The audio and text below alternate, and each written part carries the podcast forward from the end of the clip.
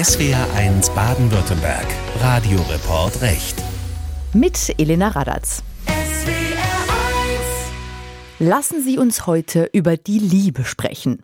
Aber nicht über die ganz großen Gefühle und die wirklich wahre Liebe. Nein, wir reden über eine zumindest einseitig nur vorgetäuschte Liebe.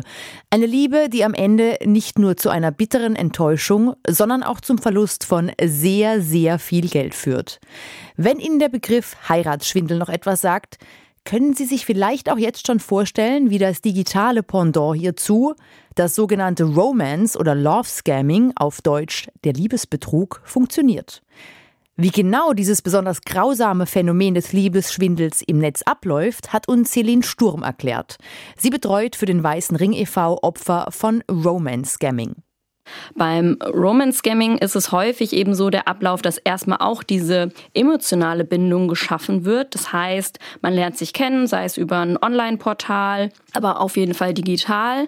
Und da entsteht erstmal so eine Beziehung. Das heißt, der Scammer ist häufig so unterwegs, dass ähm, erstmal gefragt wird, wie die Familienverhältnisse sind, was einen im Leben so bewegt, viel nachfragt auch über das Leben und von sich selber häufig gar nicht so viel erzählt. Bis eben so eine richtig schöne Bindung da ist, ähm, sich man vielleicht auch geöffnet hat, was ja auch typisch ist, beispielsweise wenn man sich auf einer Dating-Plattform kennengelernt hat oder eben in den sozialen Medien, dass man da eben sich dann erstmal öffnet und auch erzählt, wer man so ist. Und das wird dann von den Betrügerinnen und Betrügern dann gerne genutzt, um dann entsprechend Liebesbekundungen zu tätigen und diese emotionale Bindung noch mehr zu stärken. Und dann kommt häufig ein Vorfall, dass irgendwas passiert ist, derjenige vielleicht auch im Ausland lebt oder ins Ausland reisen muss, dann entsprechend Unterstützung und Hilfe braucht. Und da wird dann häufig eben diese Hilfsbereitschaft, die wir Menschen ja mitbringen und die ja auch was Gutes ist, eben dann ausgenutzt wird in dem Fall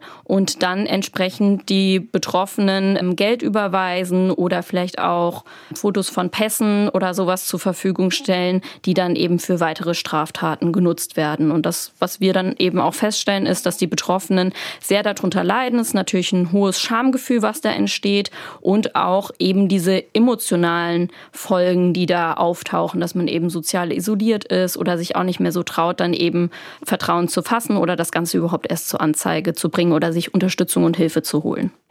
Gerade weil viele solcher Betrugsfälle aber gar nicht erst zur Anzeige kommen, ist es schwierig zu sagen, wie viele Menschen schon Opfer eines solchen Romance-Scams wurden. Celine Sturm von der Opferhilfe Weißer Ring e.V. hat beobachtet, dass gerade während und nach der Corona-Pandemie die Fallzahlen zugenommen haben. Das liegt sicher auch daran, dass immer mehr Menschen ihr Liebesglück über Dating-Apps, Partnervermittlungen im Internet oder soziale Medien suchen. Umso wichtiger ist es, Aufklärungsarbeit über Love Scamming zu leisten, denn treffen kann es jeden von uns. Also insgesamt würde ich sagen, ich beschäftige mich sehr viel mit dem Thema und egal welche Betrugsmasche, ist das richtige Szenario da, würde auch ich Opfer werden und wahrscheinlich Sie genauso, weil einfach da ganz urmenschliche Instinkte angesprochen werden. Wir werden erzogen, wir haben kulturelle Einflüsse, die mitspielen, dass wir eben hilfsbereit sind, dass wir empathisch sind, dass wir auf andere zugehen, dass wir unterstützen, dass wir vielleicht auch neugierig sind. Und diese ganzen menschlichen Aspekte werden eben von diesen Betrugsmaschen, und das gilt eigentlich für alle Betrugsmaschen, gerne genutzt. Und das ist auch ganz, ganz wichtig, dass uns bewusst ist, dass die Schuld nicht bei den Betroffenen liegt, sondern ganz allein bei den Täterinnen und Tätern. Und da muss man auch sagen, dass Männer genauso betroffen sind wie Frauen von Roman Skimming. Betrug, Identitätsdiebstahl, Erpressung oder auch sexuelle Nötigung. Durch das Vorgehen der Love-Scammer werden oftmals gleich mehrere Straftatbestände verwirklicht. Damit es gar nicht erst zu solchen Taten kommt, setzen sowohl die Opferhilfe vom Weißen Ring als auch Cyberkriminologen auf Präventionsarbeit und eine Art digitale Aufklärung. Aber gerade auf diesem Gebiet sei noch Luft nach oben, meint auch Professor Dr. Thomas Gabriel Rüdiger von der Hochschule der Polizei des Landes Brandenburg. Viele von Delikten, die ich im Netz sehe, unabhängig von, ob jetzt Vermögensdelikte, Sexualdelikte, Extremismus, zum Beispiel auch Hassnachrichten und Fake News, wie man drauf reinfällt, sind auch geprägt von mangelnder digitalen Bildung seitens der Bevölkerung. Ich setze mich ja zum Beispiel für verpflichtende Vermittlung von digitaler Bildung oder Medienkompetenz ab der ersten Klasse an jeder Schule in Deutschland ein. Aber selbst das ist eigentlich nicht ausreichend, weil wir nicht die Kinder nur ausbilden müssen, sondern wir müssen die Erwachsenen auch ausbilden und fit machen. Eigentlich mhm. habe ich mal so einen Medienführerschein gefordert, aber das kann man halt nicht verpflichtend machen. Aber ich glaube, dass das der entscheidende Punkt ist. Ich zum Beispiel gebe eigentlich bei solchen Delikten immer einen einfachen Tipp, wenn es zu schön ist, um wahr zu sein und wenn es dir unangenehm ist, zum Beispiel deiner Freundin davon zu erzählen, dass du online deine große Liebe kennengelernt hast, die jetzt Geld von dir will, dann solltest du auch darauf achten. Und so etwas könnte man über Bildungsmechanismen vermitteln. Und wie könnte man das machen als Gesellschaft? Stellen Sie sich mal vor, Sie wollen schön Netflix gucken oder irgendwo streamen gerade oder YouTube und davor hat irgendeine Bildungsinstitution hat immer Videos mit Präventionstipps gemacht, so wie zum Beispiel weißt du, dass du, wenn du den attraktiven Mann, dass er dich anschreibt und Geld von dir will online, dass man da vielleicht hellhörig sein wollte. Hier sind Informationsseiten. Wie kann man Bilder prüfen, ob die schon mal irgendwo im Netz sind? Zum Beispiel, ob das Bild, das Profilbild auch von anderen Accounts benutzt wird, mit denen er sie anschreibt oder denjenigen anschreibt. Solche Tipps fände ich super gut und hier führt das zum dem, was sie selber machen können Seien Sie sich bewusst, wenn Sie Informationen von sich in sozialen Medien preisgeben, beispielsweise was Sie mögen, welche Hobbys Sie haben, auch vielleicht auf was für Arten potenzieller Partner oder Partnerin bei Romance Scamming jetzt äh, Sie Interesse haben. Mhm. Seien Sie vorsichtig oder sich bewusst, dass Sie diese Informationen preisgeben und dass dann auch Leute vielleicht darauf basierend Sie anschreiben. Und immer dran denken, Bilder und Videos im Netz müssen nicht mehr echt sein. Die können mittlerweile KI generiert sein, man braucht nicht mal mehr von anderen anderen die Bilder und Videos. Man kann sich einfach heutzutage über KI maßgeschneiderte Accounts machen, die genau so aussehen, wie Sie sich Ihren Traummann oder Ihre Traumfrau vorstellen. Und das sollte Ihnen immer bewusst sein. Und niemals, wenn irgendjemand online von Ihnen Geld will, den Sie nie kennengelernt haben im physischen Raum, niemals in irgendeiner Form irgendwas überweisen. noch ein Tipp, der immer wieder in dem Zusammenhang passiert. Es gibt noch das gegenteilige Phänomen des sogenannten Sextortion. Das ist, wenn vor allem Männer dazu gebracht werden, vor laufender Kamera sexuelle Handlungen vorzunehmen und dabei dann gefilmt werden und erpresst werden. Also ganz platt kann man sagen, Frauen eher emotional mit Romance Scamming und Männer eher sexuell mit diesem Sextortion. Ich will aber Folgendes hinaus. Bei Romance Scamming kann es vorkommen, dass Nacktbilder ausgetauscht werden durch die Personen zum Beispiel.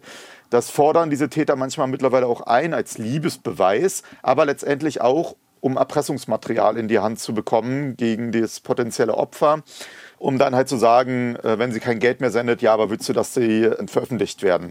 Das sollte man sich auch dreimal überlegen, ob man an unbekannte Leute in irgendeiner Form inkriminiertes Material von sich sendet. Wenn dann kein Foto von sich, kein Bild von sich wenigstens, wo man das Gesicht sieht oder irgendwas in der Art, aber das, da sollte man eigentlich ganz vorsichtig sein. Auch Celine Sturm von der Opferhilfe rät jedem dazu, ganz besonders vorsichtig zu sein, wenn es darum geht, mit fremden Personen im Internet in engen Kontakt zu treten. Und das Profil der anderen Person nötigenfalls auch erstmal ganz genau zu überprüfen. Ja, also wichtig ist natürlich, wachsam zu bleiben und auch so ein bisschen aufs Bauchgefühl zu hören. Wenn ich da eben von Fremden angeschrieben werde, dass man da vorsichtig ist, dass man auch seine persönlichen Daten nicht einfach so preisgibt. Das bedeutet schon bei einfachen Dingen wie in Social Media, dass man eben Sicherheitseinstellungen tätigt, dass man nicht zu viele persönliche Informationen von sich preisgibt, dass man da wirklich vorsichtig ist. Aber es gibt auch Möglichkeiten, beispielsweise eine umgekehrte Bildersuche zu machen bei Google, wenn man eben ein Profil hat, wo einem die Bilder auch angezeigt werden, dass man einfach mal schaut, existiert dieses Bild vielleicht noch auf anderen Plattformen, ja, und in welchem Zusammenhang. Oder dass man den Namen vielleicht auch mit dem Begriff Scamming einfach mal eingibt oder Betrüger. Und da wird einem häufig auch schon angezeigt, ob es sich da eben um mögliche Betrügerinnen oder Betrüger handelt. Wenn es trotz der gebotenen Vorsichtsmaßnahmen doch dazu kommt, dass man Opfer eines Love-Scams wird, sei es auch nur der Versuch, sollte man sich immer Hilfe suchen, sei es bei einer Opferberatung, die gerade auch emotionale Nachsorge anbieten oder bei der eigenen Familie und Freunden. Auch zur Anzeige bringen sollte man den Vorgang in jedem Fall. Denn selbst wenn der eine Fall nicht geklärt werden kann, so hilft er doch, die Muster der Love-Scammer zu durchschauen. Denn oft steckt dahinter nicht nur eine Einzelperson, weiß Celine Sturm. Es ist natürlich schon auch für die Ermittlungsbehörden hilfreich, wenn eben auch Maschen angezeigt werden und um auch zu sehen, welche Strukturen dahinter stecken. Da es häufig eben nicht Einzeltäterinnen oder Einzeltäter sind, sondern äh, ganze Banden, die dahinter stecken. Und man natürlich auch häufig als Ermittlungsbehörde die Problematik hat, dass man natürlich nicht nur die vorgeschalteten Personen haben möchte, sondern eben das ganze Netzwerk. Und da fehlen natürlich häufig Informationen. Und jede einzelne Information kann wichtig sein, um in Zukunft gezielter gegen Cyberkriminalität in jeder Form vorzugehen. Denn auch wenn es vielen so erscheinen mag, das Internet ist eben kein rechtsfreier Raum. Aber um Love-Scamming-Fälle zu verhindern oder zu verfolgen, müssen die Ermittlungsbehörden auch im digitalen Raum breiter aufgestellt werden, meint der Cyberkriminologe Professor Rüdiger. Rechtsfreie Räume in der Form gibt es vermutlich gar nicht, weil irgendwo irgendwie immer irgendein Recht gilt. Aber darauf kommt es nicht an. Es kommt darauf an, ob ein Recht mit einer hinreichenden Wahrscheinlichkeit auch strafrechtlich durchgesetzt wird.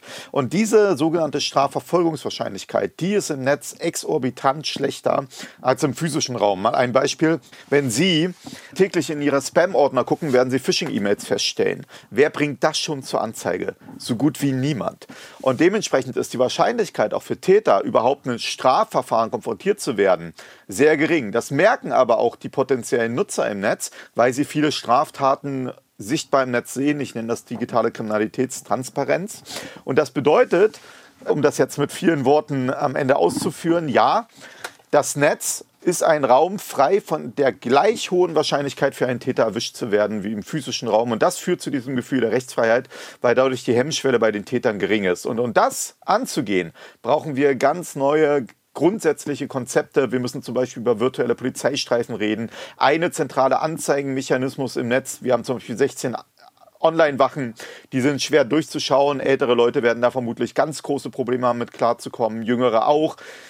Wir brauchen eigentlich die Möglichkeit, dass man sehr leicht und einfach bei digitalen Themen diese Anzeigen auch durchführen kann. Und dass wir dann das Personal und die technischen Möglichkeiten bei den Sicherheitsbehörden haben, um das auch entsprechend abzuarbeiten. Und all das haben wir noch nicht. Hier fehlt es an den Strategien. Dementsprechend, ja, ist das Netz, wie es ist. Am Ende haben wir kein globales Recht und keine globale Polizeiarbeit für diesen globalen digitalen Raum. Und das rächt sich in irgendeiner Form auch. Mehr digitale Polizeistreifen im Netz und mehr Möglichkeiten, Cyberkriminalität schneller zur Anzeige zu bringen. Es braucht aber auch unser aller Aufmerksamkeit bei der Liebesanbahnung im Internet. Denn nicht hinter jedem schönen Foto und schönen Worten steckt auch ein schöner, echter Mensch. Zum Ende dieses Radioreports bleibt daher die Erkenntnis, nichts schlägt die Liebe im wahren Leben. Daher lieber schnell treffen, als sich nur per WhatsApp oder Social Media auszutauschen. Das war ja der Radioreport Recht zum Thema Love Scamming. Was tun gegen Liebesbetrug im Netz? Ich bin Elena Radatz und wünsche Ihnen noch einen schönen Abend.